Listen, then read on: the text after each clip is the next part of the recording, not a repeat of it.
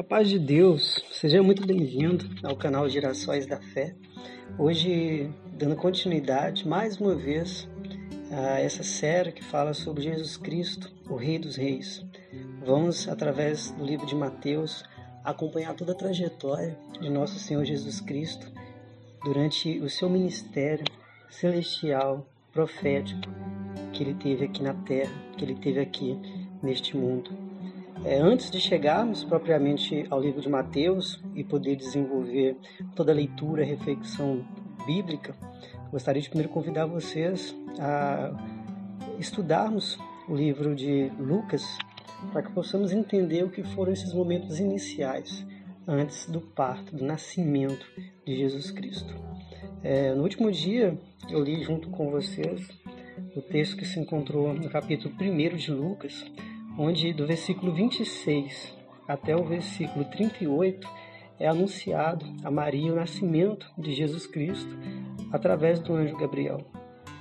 Eu até pensei em dar continuidade, falando especificamente da visita de Maria à sua prima Isabel, mas Deus tocou meu coração de não deixar com que esses versículos tão fundamentais que falam da anunciação do nascimento de Jesus Cristo fiquem incompletos. Então eu gostaria que vocês pudessem mais uma vez meditar em Lucas 1, versículos 26 até o 38. Me acompanhe novamente nessa leitura para que Deus possa ter liberdade de agir e falar através destas palavras.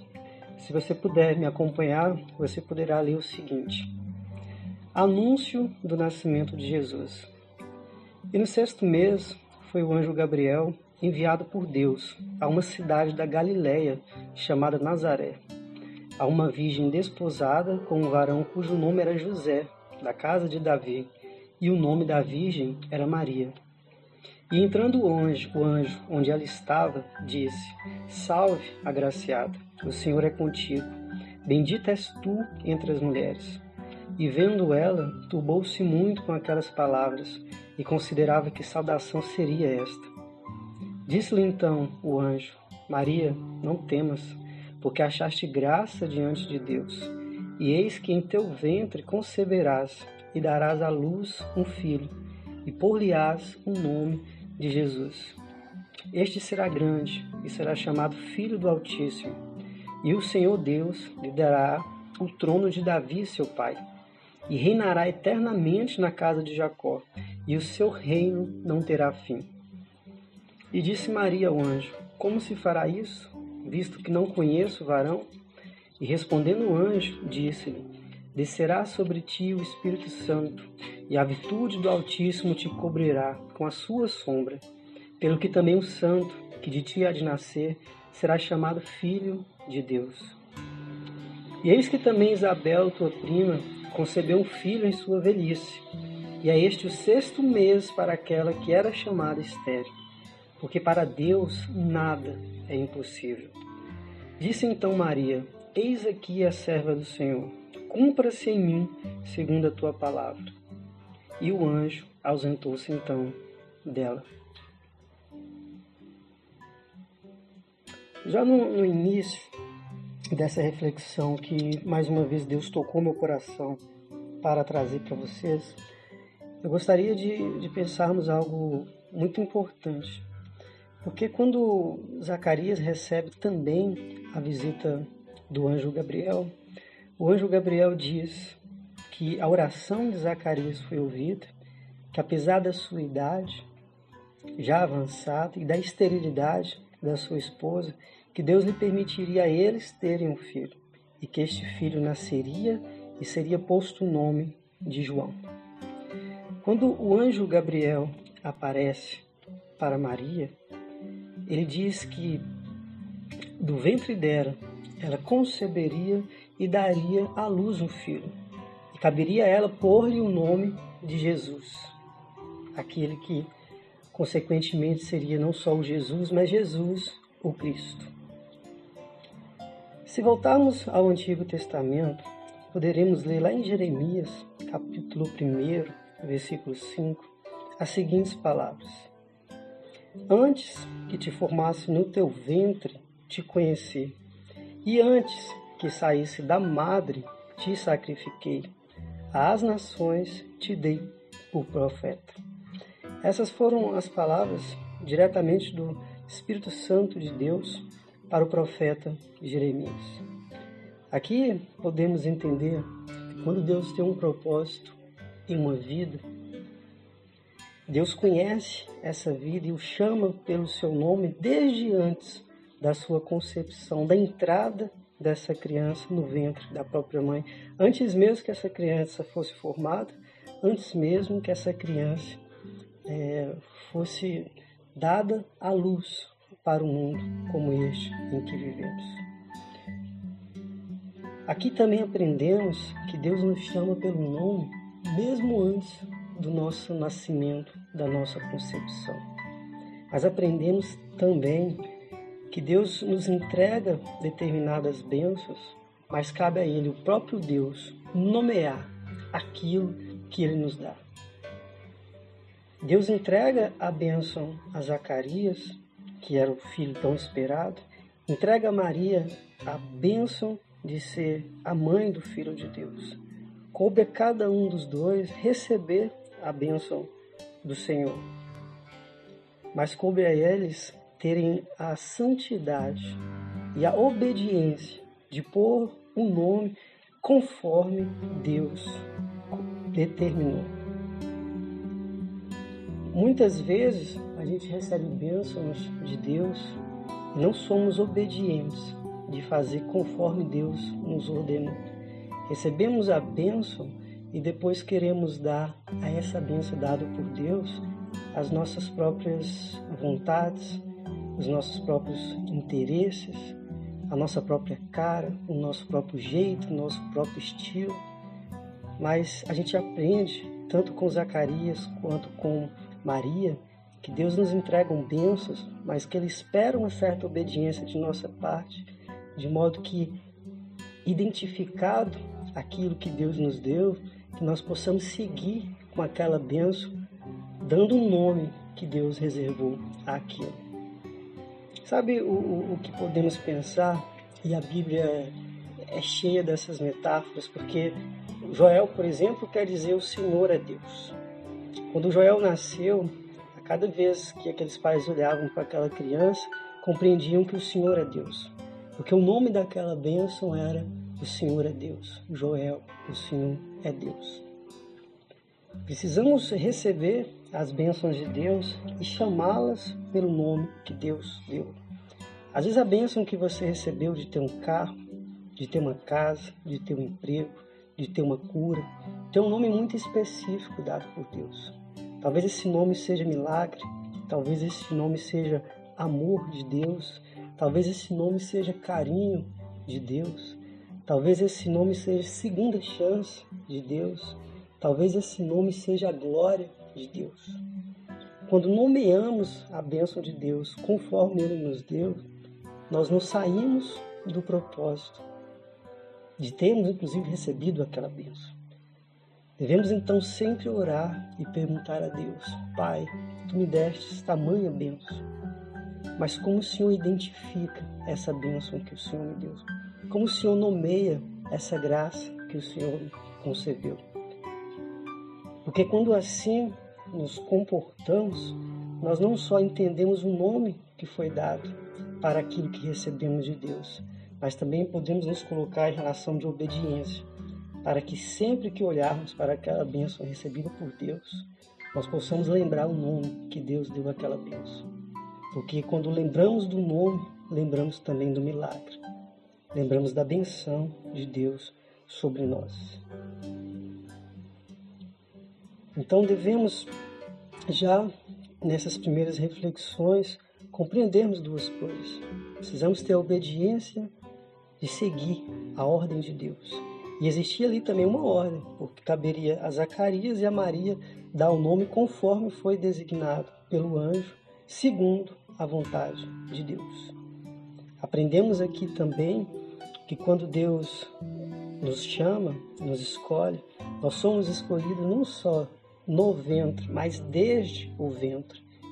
E em muitos casos, Deus nos conhece pelo nome ainda antes que houvesse a nossa concepção enquanto seres humanos nessa terra. Outro ponto muito importante que Deus me trazia para que nós possamos refletir é acerca do que significa questionar o anjo de Deus. O que significa, inclusive, questionar a vontade de Deus. Temos, eh, neste primeiro capítulo de Lucas, o anjo Gabriel indo de encontro a Zacarias e o anjo Gabriel indo de encontro a Maria. No primeiro caso, Zacarias, depois de ser anunciado que ele teria um filho, um filho tão esperado, que deveria ser chamado de João, Zacarias questiona o anjo e ele diz: Como saberei isso? Pois eu já sou velho e minha mulher avançada em idade. O anjo responde. Ele diz que ele é Gabriel e que assiste diante de Deus e que foi enviado a falar e dar as alegres novas a Zacarias. Mas, como Zacarias não havia crido naquelas palavras, em consequência disso, ele ficaria mudo até que todas aquelas palavras viessem a se concretizar na vida de Zacarias e da sua esposa. Por outro lado, quando Gabriel visita a Maria, Maria também questiona o anjo. E ela diz: é, Como é que todas essas coisas podem ser possíveis, visto que não conheço o varão? E ali imediatamente o anjo também responde a Maria e diz: Descerá sobre ti o Espírito Santo, e a virtude do Altíssimo te cobrirá com a sua sombra, pelo que também o santo que de ti há de nascer será chamado Filho de Deus. Aqui podemos entender que o anjo não emudeceu a Maria como emudeceu a Zacarias. Porque uma coisa é nós questionarmos a Deus ou a vontade de Deus, ao anjo de Deus, crendo que Deus é Deus e que Ele é capaz de realizar todos estes milagres. Outra coisa completamente diferente é quando questionamos a Deus, mesmo estando diante de uma obra da majestade, do poder de Deus, porque o anjo é uma das coisas mais espirituais que temos quando tratamos é, do mundo físico e do mundo etéreo. Mas uma coisa completamente diferente é questionar a Deus, crendo na sua força, no seu poder, na sua glória. Outra completamente diferente é quando questionamos a Deus sem crer nas palavras de Deus. E aqui vemos uma diferença substancial entre Maria e Zacarias. O chamado que eu posso lhe fazer nesse dia para você é que, se desejável for, que nós não questionemos a vontade de Deus, o desígnio de Deus para as nossas vidas. Mas se isso vier a acontecer, que possamos pelo menos questionar a vontade de Deus, crendo que Ele é Deus. Porque não crer em Deus ou não crer no poder de Deus é subestimar a sua força, a sua grandeza, o seu poderio. E um terceiro ponto que eu gostaria de trazer para que nós possamos refletir nesse dia de hoje é que os dois casos, como eu já citei, coube a Zacarias dar o nome de João João e coube a Maria dar o nome de Jesus Jesus. Mas João seria também reconhecido como um profeta, um grande profeta, esperado inclusive por muitas gerações para o cumprimento da palavra de outros profetas que já tinham passado pela terra, e existia também Jesus Cristo. Mas João, pelo menos assim descreve o primeiro capítulo de Lucas, seria chamado de João. E não aparece outros adjetivos que nomeasse a João. Jesus Cristo, em contrapartida, é um nome sobre todos os nomes. Jesus é chamado pelo anjo Gabriel de Jesus, mas também é chamado de Filho do Altíssimo e também é chamado de Filho de Deus.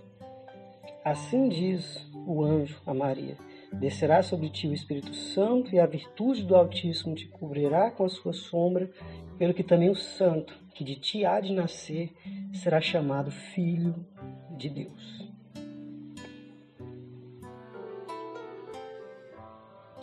E aí, pensando exatamente em tudo isso no poder, na glória, na majestade, que significa estarmos diante de um Deus tão poderoso, podemos também trazer uma reflexão muito profunda. E aí eu chego especificamente no incômodo que eu vim sentindo desde que eu trouxe essa primeira palavra sobre o texto de Lucas, porque o que me chama a atenção é justamente o versículo 38. Porque no versículo 38, vamos ouvir o seguinte: Disse então Maria: Eis aqui a serva do Senhor, cumpra-se em mim segundo a tua palavra. E o anjo ausentou-se dela. Talvez possa não parecer, mas o anjo Gabriel, quando ele desce dos céus para passar uma mensagem para Maria e dizer que ela era bendita entre todas as mulheres, dar um salve porque ela era agraciada e dizer também que o Senhor era com ela, esse anjo vem trazendo uma mensagem, uma saudação, a constatação de que ela era querida e amada, mas esse anjo também vem em busca de uma resposta. E qual é a resposta que Maria dá a esse anjo de forma tão sutil? Eis aqui a serva do Senhor, cumpra-se em mim segundo a tua palavra. Aqui nós devemos pensar que por mais que o anjo desça, por mais que Deus revele a vontade dele sobre as nossas vidas, Deus só vai se retirar diante de nós. O anjo só vai se retirar diante de nós para voltar aos céus quando ele tiver a certeza de que nós aceitamos cumprir a vontade de Deus sobre as nossas vidas. Foi quando Maria disse: Eis aqui a serva do Senhor, cumpra-se em mim segundo a tua palavra, é que o anjo se ausenta. E o anjo só se ausenta porque, de certa forma, a missão dele estava cumprida, como um anjo que vem para trazer uma palavra de Deus para Maria, mas a missão dele também estava cumprida porque ele leva a resposta de Maria diretamente para Deus. Maria aceita o ministério dado por Deus para ser a mãe do próprio Filho do Deus Altíssimo. Talvez você que está me ouvindo, você ainda não tenha entendido que apesar do anjo ter descido, apesar de Deus ter usado os profetas, as profetisas, apesar de Deus ter falado tudo o que Ele tem preparado para a sua vida, talvez ainda falte uma resposta da sua parte para com o anjo, para com Deus. E enquanto não vier essa resposta em forma de eis-me aqui, cumpra-se em mim segundo a tua palavra, esse anjo não vai poder se retirar para que o agir de Deus possa começar a ser cumprido.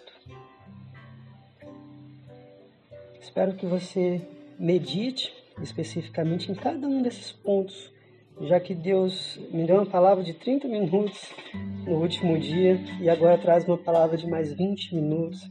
E com certeza os mistérios, as revelações de Deus são tão grandes que poderíamos ficar aqui por mais muito e muito tempo falando de tudo o que há de misterioso numa palavra tão bela e profunda como essa.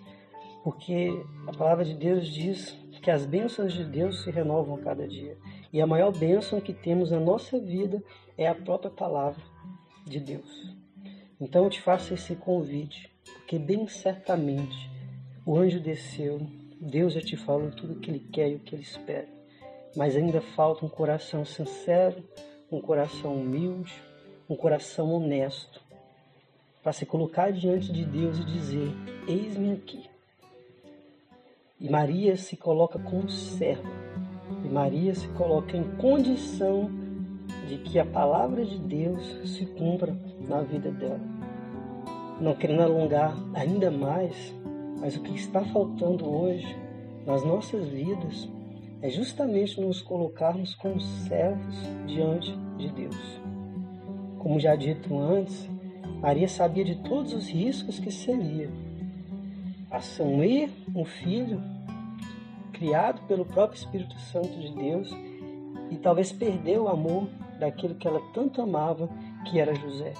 Mas Maria se colocou em condição de serva, porque interessou a ela melhor agradar a Deus do que ao homem, melhor agradar a vontade de um Deus Altíssimo do que agradar o seu próprio coração, a sua própria vontade, o seu próprio interesse. Maria se colocou enquanto serva, e se colocando, colocando enquanto serva, ela pôde entender que ser servo é fazer com que Deus cumpra na vida dela tudo aquilo que ele deseja.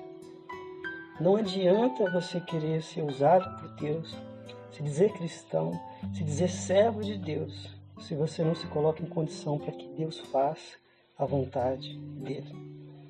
Deus é o Deus do sobrenatural. Deus é o Deus do impossível. Que possamos encerrar essa palavra lembrando exatamente do versículo 37. Para Deus, nada, exatamente nada, é impossível. Se você ficou até aqui, muito obrigado por mais uma vez ouvir esta palavra. Que Deus possa abençoar a sua vida, a sua existência, a sua família, os seus projetos. Se possível for, siga o canal Gerações da Fé nas redes sociais, tanto através do Spotify, tanto através do YouTube. Compartilhe essa mensagem com todas as pessoas que Deus tocar o seu coração. Envie essas mensagens através do WhatsApp, do Facebook, do Instagram. Seja um canal de Deus na vida de outras pessoas. Não para promoção da minha própria pessoa, mas para a evangelização e para o cumprimento da palavra de Deus, que diz, inclusive, que toda palavra deve ser pregada pelo mundo.